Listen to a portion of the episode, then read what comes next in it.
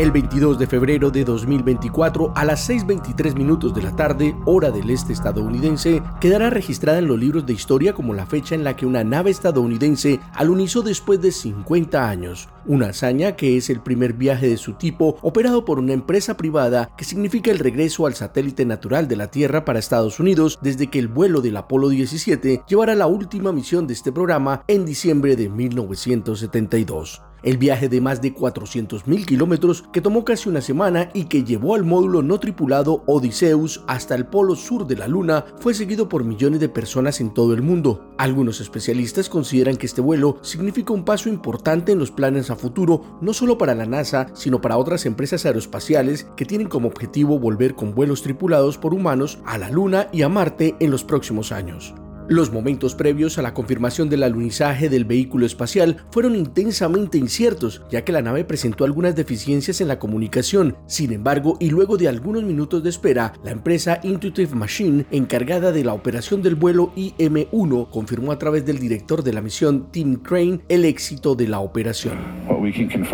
Podemos confirmar sin lugar a duda que nuestro equipo está en la superficie de la Luna, dijo el especialista con la euforia de los trabajadores de la empresa privada con sede en Houston y reconociendo el alunizaje como el gran logro que significa para la carrera espacial, el primero en enviar un mensaje de felicitación fue Bill Nelson, director de la Administración Nacional de Aeronáutica y el Espacio de los Estados Unidos, la NASA.